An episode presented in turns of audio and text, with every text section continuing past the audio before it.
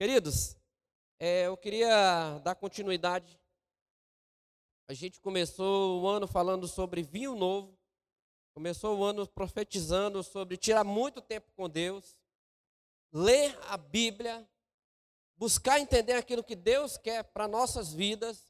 Mas ontem aqui no, no aqui no jantar de casais, essa palavra estava saltando, eu estava procurando uma palavra de fato para falar para os casais mas eu ia passando por ela e essa palavra estava saltando de fato com o meu coração. Eu vou começar isso aqui, mas algum dia eu termino aí, por alguma cela, ou lá em Humaitá, ou aqui mesmo, quando eu tiver oportunidade, sobre o fator de amar a Deus, sobre todas as coisas. Que de fato é o primeiro mandamento e é o mais importante, na minha opinião. Sabe, queridos?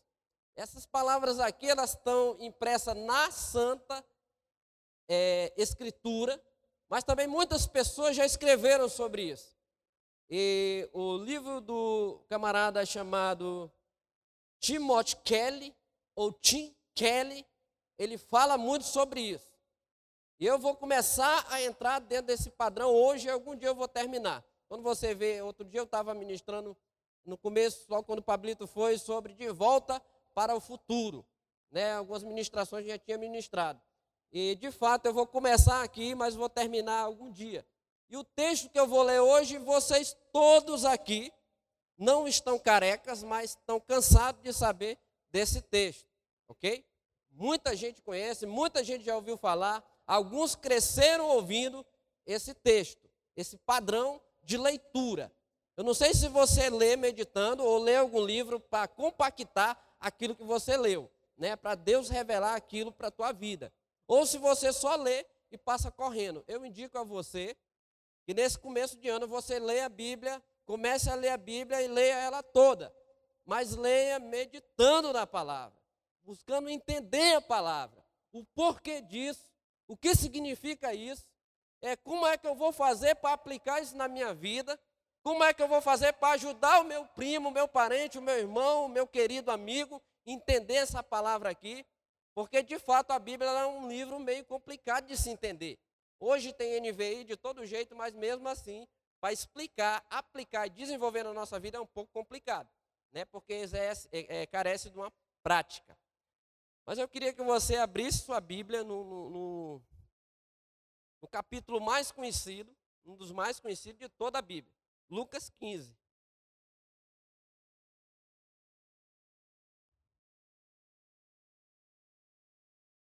Lucas 15.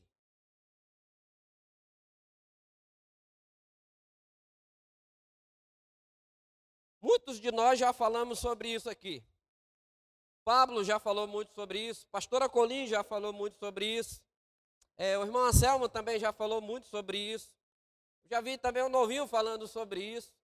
É, e outras pessoas também, o pastor Rico, quando teve aqui, também falou sobre esse determinado assunto. É, mas hoje nós vamos continuar ainda nesse assunto, ok? Lucas 15, capítulo 15, versículo 1 e versículo 2, nós vamos ler também o 3, o 4 e o 8, uh, ah, o 11. Vamos ler Bíblia hoje, ok? Até o 32. Vamos salteando, tá bom?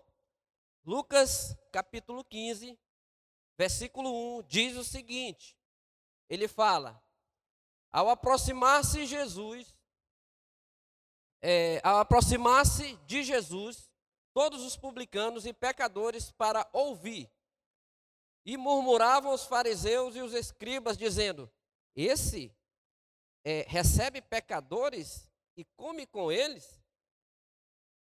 É, Lucas 15, 3, tá? 3 e 4. Diz o seguinte: diz então, lhe propôs uma parábola e disse: Qual dentre vós é este homem que possuindo cem ovelhas e perdendo uma delas não deixa no deserto as no, não deixa ah, no deserto as 99 e vai buscar a que se perdeu até encontrá-la? Lucas 15, 8. Diz o seguinte: diz: Ou qual é a mulher que, tendo dez dracmas, se perder uma, não acende a sua lamparina e varre a casa e procura diligentemente ou minuciosamente até encontrá-la.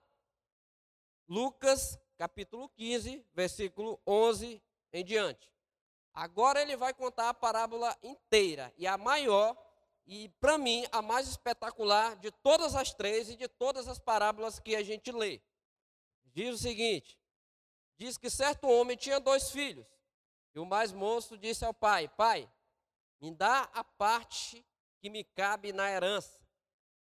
E diz que o pai lhe repartiu os seus bens. Passando não muitos dias, o filho mais moço juntou tudo quanto era seu e partiu para uma terra distante. E lá acabou com tudo, acabou com todos os seus bens, vivendo dissolutamente. Depois de ter consumido tudo, sobreveio àquele país uma grande fome, e esse começou a passar necessidade. Então, foi ele se agregou aos cidadãos daquela terra, e este o mandou para os seus campos a guardar porcos. E estava ele a desejar-se a comer as alfarrobas que os porcos comiam, mas ninguém lhe dava nada. Então, caindo em si, disse: Quantos trabalhadores de meu pai têm pão com fartura e eu aqui estou morrendo de fome? Levantar-me-ei e irei ter com meu pai. Ele direi: Pai, pequei contra os céus e contra ti. Já não sou digno de ser chamado teu filho. Trata-me pelo menos como um dos teus empregados. Então, esse jovem se levantou e foi. Vindo ele ainda longe, o seu pai o avistou e, compadecido, correndo, o abraçou e o beijou. E o filho disse: Pai, pequei contra os céus e contra ti, já não sou digno de ser chamado teu filho. O pai, porém, disse ao seu servo: Trazei depressa a melhor roupa, vesti, põe um anel no dedo, trazei sandálias, colocai nos seus pés.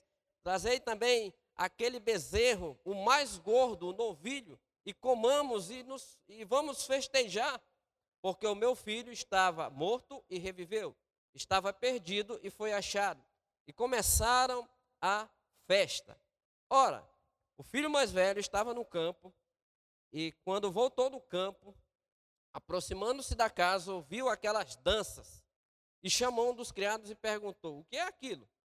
E ele informou: Veio teu irmão e teu pai mandou matar o, o, o novilho mais gordo e indignou-se, ele não queria entrar. Saindo, porém, o pai procurara convencê-lo.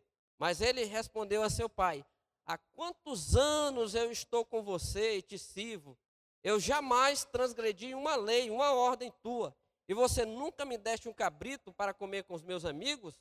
E vindo esse teu filho, e desperdiçou os teus bens com meretrizes e prostitutas, e você mata o novilho mais gordo para ele? E ele respondeu: o pai respondeu ao filho e disse: Meu filho, tu sempre estás comigo, tudo o que é meu é teu. Entretanto, é preciso que nós nos alegremos, porque o teu irmão estava morto e reviveu.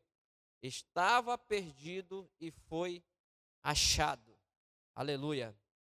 Diga assim, diga graças a Deus.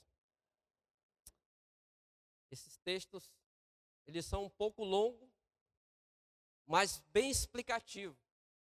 É muito mais explicado do que muitas partes da Bíblia. Mas a gente vê aqui dois grupos de pessoas. Nós lemos aqui no começo de Lucas 15, capítulo 15, versículo 1 e 2, que se apresentaram a Jesus dois tipos de público. Nós vemos aqui a apresentação de dois tipos de público. A Bíblia diz que se apresentou os fariseus e os religiosos e se apresentou os publicanos e pecadores. E não existe dois tipos de público se não tiver diferença entre eles.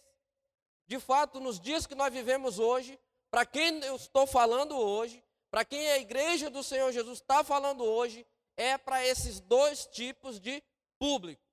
Para aqueles que guardam a lei, para aqueles que são severos no que fazem, para aqueles que estão padronizado naquilo que fazem, para aqueles que não quebram a lei, para aqueles que amam aquilo que Deus colocou como padrão para a vida deles e andam retamente. Mas se apresentou outro público aqui, e a Bíblia indica tudo que Jesus estava comendo com essa turma, quando essa outra turma apareceu. Tanto é que eles criticaram, eles disseram assim: mas esse Jesus aí, ele come com publicanos e pecadores? Apareceu outra turma. E a gente entende aqui, vê a diferença dentre elas. São dois estilos de vida. Um que decidiu andar no padrão de Deus, um que decidiu fazer a vontade de Deus, um que decidiu ler a Torá, um que decidiu ler a Bíblia, um que decidiu ler o Pentateuco, todos os cinco livros de Moisés e dizer: olha, aqui eu vou andar na lei e para ela eu não vou me, e dela eu não vou me desviar nem para a direita e nem para a esquerda. Eu vou andar nesse caminho. Só que tem outro público. E a Bíblia fala que esse outro público são os publicanos e pecadores. A Bíblia fala, dizendo ela, que essas pessoas que eram publicanos e pecadores, eles decidiram quebrar a lei. Eles decidiram andar da maneira cujo o seu coração lhes permitia, ou que os seus desejos lhe permitia, ou que a sua vontade, para onde o vento dava, eles iam. Eram pessoas que se prostituíam, eram pessoas que ah, beberam, beberam, eram pessoas que estavam separadas, eram pessoas que usavam aquilo que não era para usar, eram pessoas que andavam num lugar que não era para andar, eram pessoas que se deitavam com quem não era para se deitar, era uma turma totalmente diferente daquela primeira.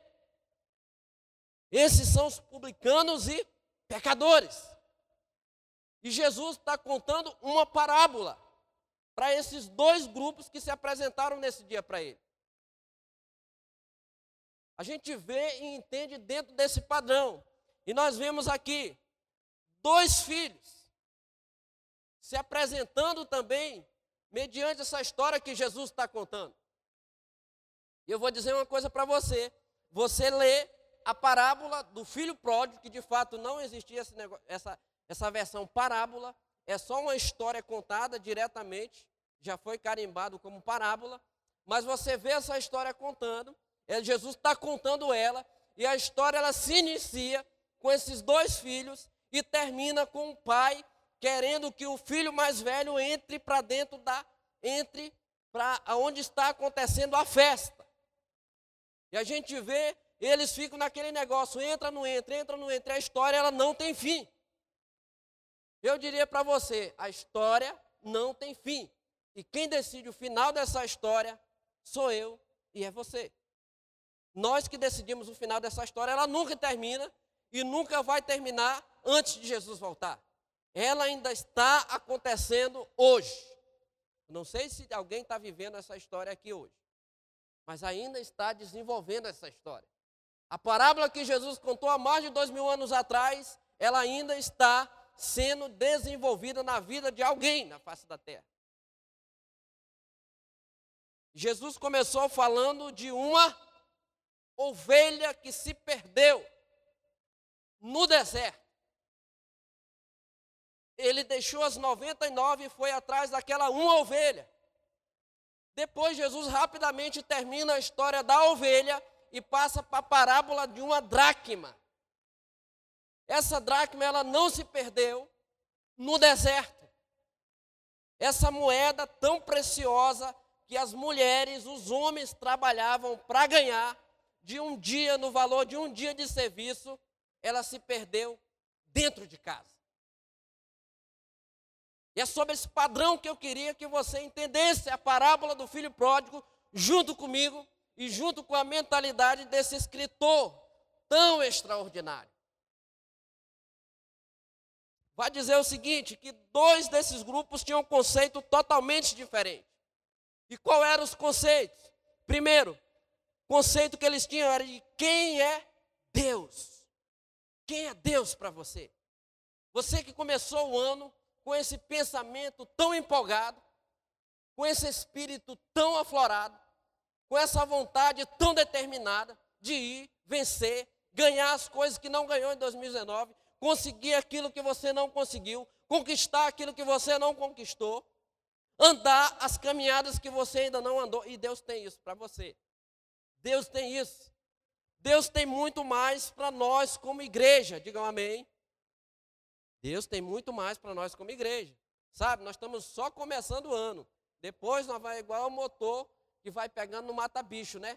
Vai devagar, devagar, você vai colocando óleo, o óleo é unção do Espírito Santo, e às vezes o motor não quer pegar de primeira, e você vai lá, coloca óleo, dá um mata-bicho, quando der fé o motor pega e vai saindo aí, conquistando essas ruas, conquistando os drogados, conquistando as prostitutas, conquistando aqueles que estão separados, e muito mais além, nós vamos recuperar aquilo que o inimigo levou em 2019. 2020 é o ano que as pessoas vão voltar para a casa do nosso Pai e daqui elas não vão sair. Sabe? Mas essa turma, todas as duas, elas tinham conceito de quem é Deus. E eu pergunto para você, quem é Deus para você? O que significa Deus para você? Deus é apenas uma tarde? Deus é apenas um amanhã? Ou Deus é aquela nuvem que está lá no céu? O que é Deus para você? O que, que significa a pessoa de Deus? Nós temos um entendimento bem claro que Deus Pai enviou Jesus, Jesus enviou o Espírito Santo e o Espírito Santo enviou a igreja. É uma escala santa. Mas eu queria perguntar para você: quem é Deus para você? Deus Pai. E essas duas turmas não estavam muito entendendo o que, que era.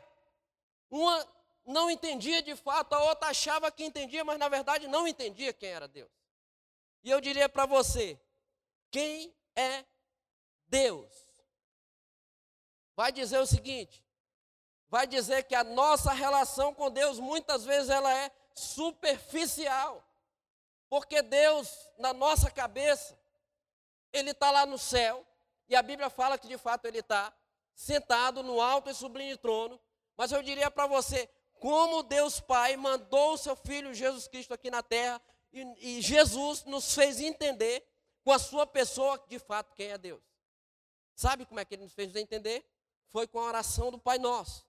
Que ele começou dizendo assim: quando vocês forem orar, vocês devem orar dessa forma: Pai nosso que estais no céu, santificado seja o vosso nome. E daí você sabe de cartilha, para frente. Mas eu diria para você, é muito mais do que isso. E a vinda de Jesus aqui na terra foi para revelar esse Deus. Deus como Pai. E eu não sei de quantos de vocês faz tanto tempo que não chama o seu pai de papai. Eu queria que você usasse essa palavra nessa noite como reverência ao seu Deus. Quando você vai orar, como é que você fala? Quando você começa a orar. Quando você vai orar, você fala o seguinte: você diz, muitas vezes a gente fala, ó oh Deus Todo-Poderoso, ó oh Santo de Israel, Ó oh, leão de Judá.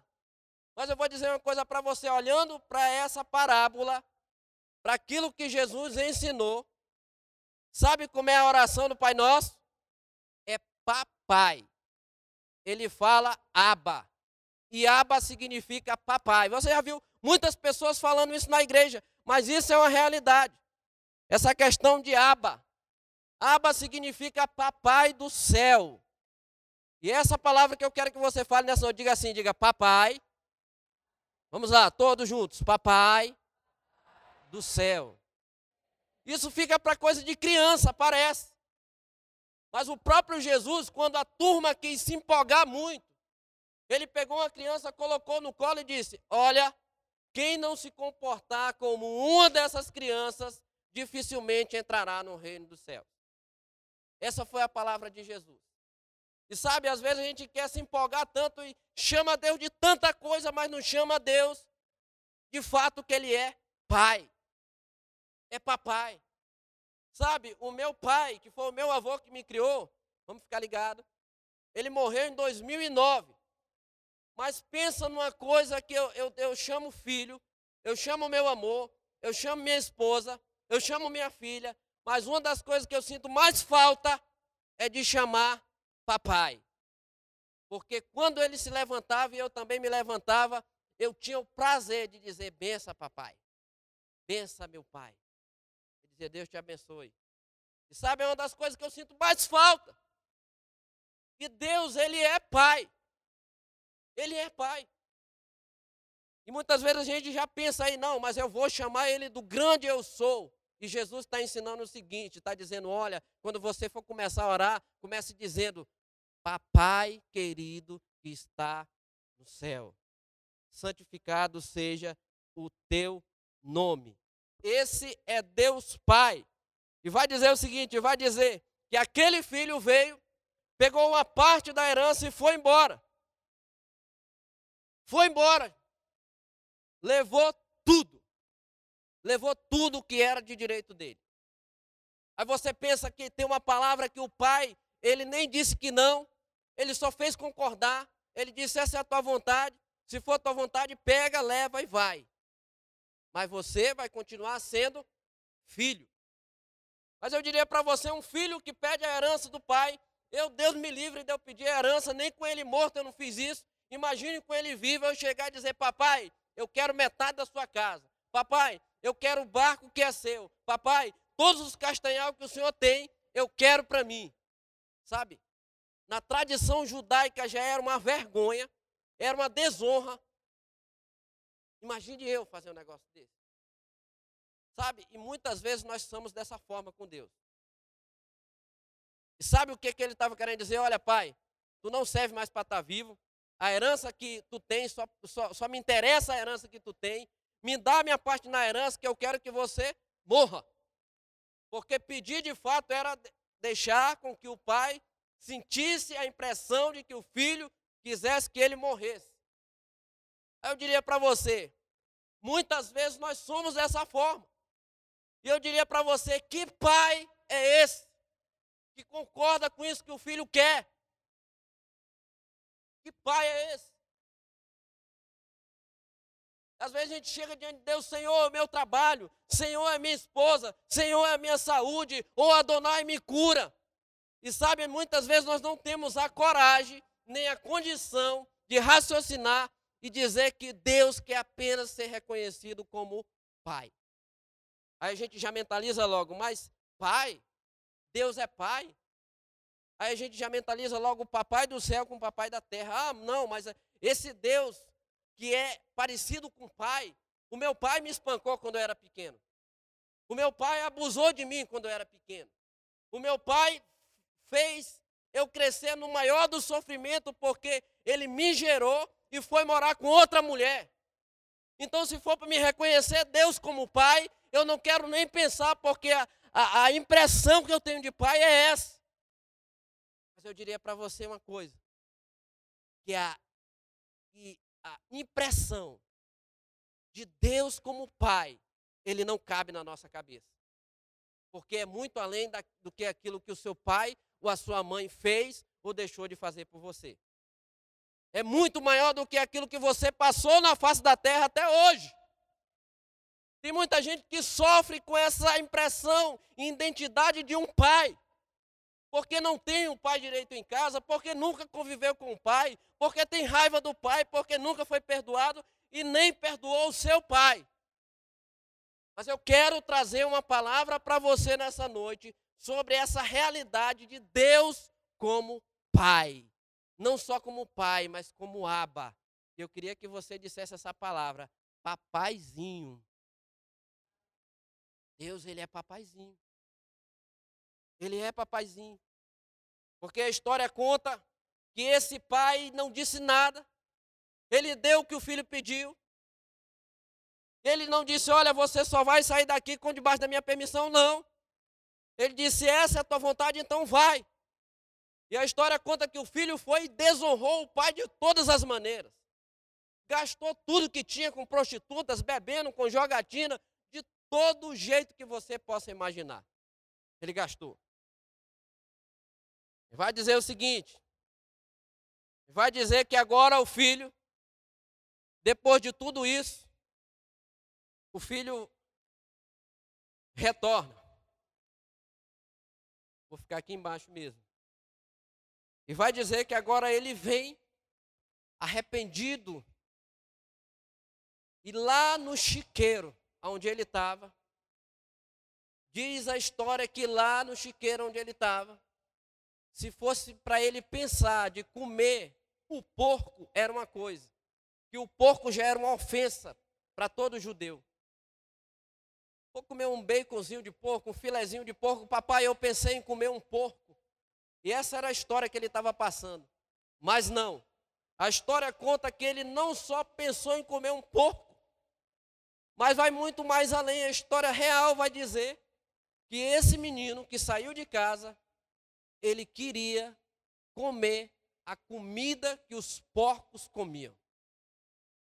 Ele estava fora, desonrando a Deus, sofrendo, e ele pensou assim, disse, olha, quantos trabalhadores do meu pai lá na casa dele tem comida com fartura? Agora eu vou me levantar e vou até o meu pai.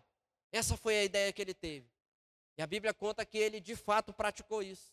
Se levantou, foi até o pai dele.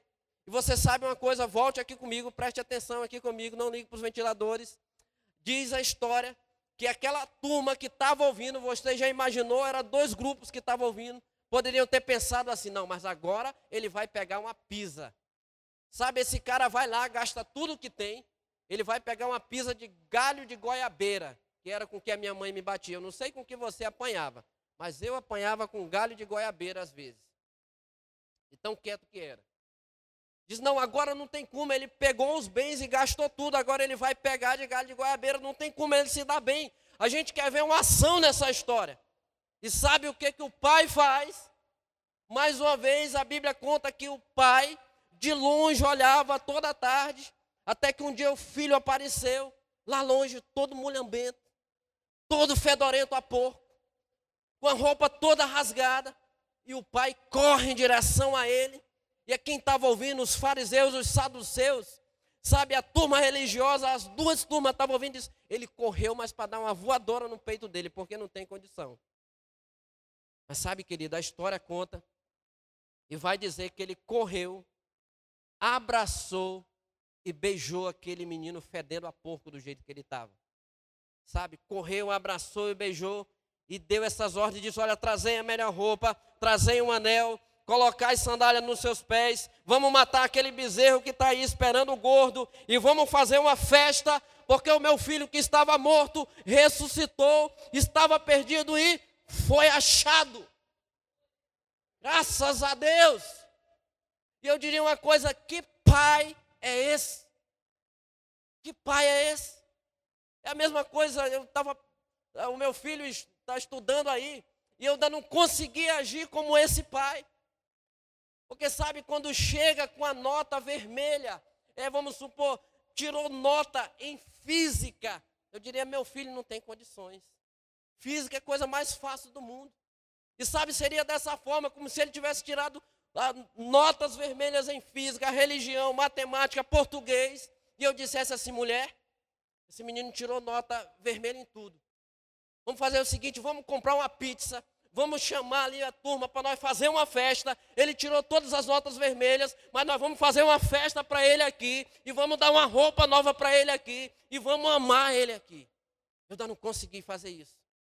Sabe, porque a minha mentalidade é de pai terreno, mas a mentalidade de fato que os homens não têm de Deus ainda é que Deus é pai diferenciado. É um pai diferenciado. Vai dizer o seguinte: vai dizer que, segundo, primeiro é quem é Deus para você. Eu diria que Deus é papaizinho, ele é abapai. E em segundo, vai dizer o que é pecado. Agora vem a questão do pecado. Agora não é mais a turma que está lá fora, não é mais a ovelha que se perdeu no deserto. Vai dizer que a turma que estava lá, que andava na lei, que não roubava, não matava, não fumava, não fazia nada o que era errado, diz que eles obedeciam 613 leis e não quebrava nenhuma dessas leis. Esses eram os que estavam dentro de casa. Esses estavam dentro de casa. E vai dizer o seguinte: vai dizer que eles também estavam num padrão. E você vê que a dracma perdida, ela não foi perdida fora, foi perdida dentro de casa. Ela se perdeu dentro de casa. E a mulher varreu, acendeu a lamparina, até que no final do dia ela achou, ela achou a dracma perdida. Agora eu diria para você: é pecado fazer coisa boa? Existe pecado em fazer tudo certo? Existe pecado em fazer a vontade de Deus aqui na terra? A gente dá a intenção de que o, o, o errado é aquele que está lá fora. Também é porque ele pegou o que era de Deus, pegou o que era precioso e foi levar para porcos e se tornou quase um porco. Agora, quem está dentro de casa? A Bíblia fala que duas turmas, que eram os fariseus e os religiosos, estavam em casa. Só que essa turma também estava no pecado. A Bíblia diz o seguinte: diz que o pecado faz separação entre eu e Deus, não entre Deus e eu. Porque Deus ele está perto de mim, mas quando eu estou no pecado, eu estou afastado de Deus. E aqui entra o filho mais velho. Porque o filho mais velho estava dentro de casa, ele entendia o que tinha acontecido, ele sabia o que tinha acontecido, mas ele tomou uma decisão. E qual é essa decisão? Vai dizer que ele questionou o pai. E sabe, numa das questões dele, ele disse o seguinte para o pai: disse, Olha, pai, eu estou aqui contigo, eu nunca, nunca quebrei uma lei sequer. Eu fiz tudo o que era correto. E a gente não vê o pai dizendo, ah, mas naquele dia, tu se lembra daquele dia lá que tu errou? Ninguém vê a Bíblia dizendo isso. A Bíblia diz que o cara era irrepreensível. Ele não errava em nada. Era irrepreensível. E vai dizer que a respeito das leis, ele sabia todas as coisas. E eu vou dizer uma coisa para você. A questão é, como é que ele está fazendo essas coisas para Deus? Qual é a atitude dele para Deus? E Deus tem me confrontado em relação a isso, em relação à minha pessoa. E muitas vezes eu olho para mim como pessoa e você também pode olhar para dentro de você. A gente pode olhar para fora de Lábrea, para dentro de Lábrea e como salvos em Jesus também olhar para as pessoas que não estão na igreja e dizer: eu sou muito diferente dela. De fato, elas se perderam no deserto, estão no deserto, estão no lamaçal de pecado, estão comendo com porcos, estão perdidas. Mas eu diria uma coisa para você: também tem filhos dentro de casa perdidos. Isso pode ser até uma lástima, né? Dizer não, mas eu não estou perdido. Como é que eu estou perdido dentro de casa? A palavra diz que a dracma se perdeu dentro de casa, não foi fora de casa. Ah, mas eu estou fazendo a vontade de Deus, eu estou indo para a célula, eu estou discipulando, eu estou vindo para o culto de celebração. Querido, o importante não é se você está fazendo, o importante é para quem você está fazendo. Qual a atitude que você está fazendo? A gente vê que o filho, ele longe do pai, ele pensou e trouxe uma lista de pecados. Mas também o filho que estava dentro de casa trouxe uma lista de coisas que era certa. E sabe, o pai, ele não disse que era errado, de fato ele estava fazendo o que era certo. Agora eu digo uma coisa para você: o importante não é o que você faz, mas qual motivação você está fazendo. De fato é para Deus mesmo que você está fazendo? Será que é para Deus mesmo que eu, que eu estou fazendo? E eu diria uma coisa para você: o que me constrange nesses últimos dias é que eu não sou diferente de quem está lá fora. A única diferença minha, é que estou aqui dentro de quem está lá fora, é que Deus, como Pai, Ele me achou. Sabia disso? Olhe para o seu vizinho e diga assim: Deus Deus te achou. É por isso que você está aqui. A única diferença é essa. Voltou aí a energia?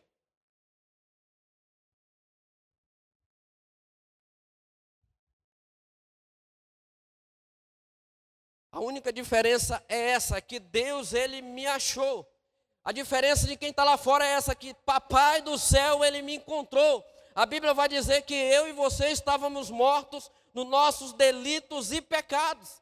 Agora, por que, que a gente morre? Por que, que a gente peca? Eis a questão, o X da questão. Vai dizer o seguinte: vai dizer, Mateus 22, 37. E isso eu queria que você colocasse na sua cabeça. Justamente a turma que estava fora estava perdido, mas tinha gente dentro de casa também perdido por um fator.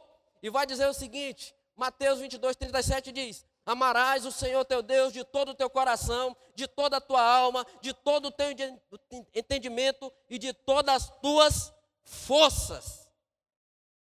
Aí eu digo uma coisa para você. A Bíblia fala que nos últimos dias o amor de muitos esfriará. Eu digo uma coisa para você. Você, de fato, está amando a Deus? Quem é Deus para você? O que é pecado para você? Eu diria para você que às vezes a gente paga muito preço mas não cumpre o mandamento principal, que é amar Deus sobre todas as coisas. O que, que é amar Deus? Amar Deus é se alegrar com o filho que retornou. Amar a Deus é fazer a vontade dele acima da minha. E eu digo uma coisa para você: eu amo a minha esposa, eu amo os meus filhos, mas se eu não amar a Deus além dessas pessoas que eu vejo, eu não estou cumprindo com o padrão de Deus para a minha vida. Porque isso era que as duas turmas estavam tentando entender. E vai dizer o seguinte: o que, que é salvação nisso tudo? Vai dizer que esses dois filhos, um se perdeu porque fez o mal, o outro se perdeu porque fez o bem. Se fazer o mal é, é fácil entender, porque se perdeu, mas fazer o bem, se perder fazendo o bem é muito difícil. Muitas vezes nós estamos na igreja com esse padrão achando que quem está lá fora está perdido, mas na verdade quem está se perdendo somos nós se não abrirmos os nossos olhos. De fato, eles precisam, mas nós precisamos amar a Deus sobre todas as coisas, sobre o meu trabalho, sobre o meu esposo, sobre os meus bens, sobre tudo que eu tenho. Ah, mas quem é que consegue amar a Deus? O que, que é salvação? Vai dizer que salvação não é uma ideia nossa, salvação é uma ideia de Deus. Salvação é uma ideia de Deus. Foi Deus quem determinou sobre nós a ideia de salvação. Aí eu diria para você, essa diferença está aqui nessa noite.